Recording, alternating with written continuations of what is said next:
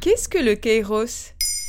Merci d'avoir posé la question. Kéros en grec peut se traduire par occasion, moment propice, moment favorable. Dans l'Antiquité, il a d'abord été utilisé dans le domaine médical chez les disciples d'Hippocrate pour indiquer qu'il y a deux façons d'échouer dans le traitement d'une maladie, intervenir trop tôt ou trop tard, alors qu'il existe un temps opportun pour soigner. T'as l'air en pleine forme? Je vais mourir.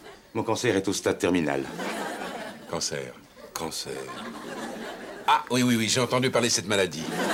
Très fâcheux, hein. Les spécialistes de rhétorique se sont ensuite emparés du thème. Il ne suffit pas d'exprimer une chose exacte, il faut encore le faire à propos. Mais c'est Aristote qui, dans l'éthique à Nicomaque, a érigé le kéros en catégorie centrale pour analyser les actions humaines. Profiter du kéros, c'est savoir saisir ces instants rares où nos désirs d'une part, je veux devenir président de la République pour Emmanuel Macron par exemple, et le cours du monde d'autre part, l'explosion du bipartisme par exemple, coïncident. Parce notre projet Dans la mesure où une bonne partie des circonstances extérieures qui définissent le kéros ne dépendent pas de nous, il n'existe pas de règle assurée qu'il suffirait d'appliquer pour en profiter. L'art de saisir l'occasion n'est pas une science exacte. Cela réclame de la finesse, du flair, de l'intuition, toute qualité qui rendent remarquables les grands hommes, les fins stratèges, les bons médecins ou les séducteurs invétérés. Hmm, ça a l'air bien mystérieux quand même. Le kéros est une question de temps.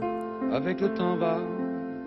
Fugace et inattendu, il y a dans le kéros la notion de ponctuel, cet instant plein de promesses qui ne se prévoit pas, ne s'installe pas, mais tient à l'acuité de chacun pour le saisir sur le moment, sous peine qu'il disparaisse instantanément et définitivement. Mais comment ne pas rater ce kairos? Le kéros, cela peut être une personne qu'on n'aurait absolument pas remarqué, mais que ce jour-là, parce qu'on est dans un état émotionnel particulier, on la remarque, et quelque chose a lieu. Aristote parle d'une faculté qu'il nomme la justesse de coup d'œil ou vivacité d'esprit, sorte de divination qui se passe du raisonnement. Le kéros apparaît alors comme un moment que l'on saisit comme ça, magiquement, à un moment où tout s'aligne, où cela devient une évidence. Mais ça reste une convention sociale, cette organisation du temps. D'autres civilisations ont pensé le temps différemment de nous, et cela pourrait nous inspirer. La civilisation chinoise, par exemple, n'a pas de mot pour dire le temps, en tout cas pas tel que nous l'entendons. Comme l'explique le philosophe et sinologue François Julien dans son ouvrage Du temps, il y a deux notions, celle de moment et celle de durée. D'un côté, il y a des saisons, des moments opportuns, des occasions, et de l'autre côté, des processus. Il n'y a pas de temps, mais plutôt une énergie en renouvellement permanent. En ce sens, la pensée chinoise rejoint le concept de Kéros, notre dieu de l'opportunité. Cette crise pourrait-elle être l'occasion d'une refonte radicale de notre démocratie? Pour la philosophe Bernadette Bensaut de Vincent, le temps est à l'arrière de toutes les crises que nous traversons. Elle questionne. Lorsqu'on parle de la crise du climat, de quoi parle-t-on? C'est bien une question de temps. La crise financière, la crise de la Covid-19, c'est le temps lui-même qui est en crise. Il faudrait donc sortir du schéma chronologique du temps, faire un effort de décentrement par rapport à notre culture occidentale et à notre anthropocentrisme. Le temps créé par les humains, qui se fonde sur les données astronomiques, n'est pas le temps de toutes les choses qui existent dans l'univers.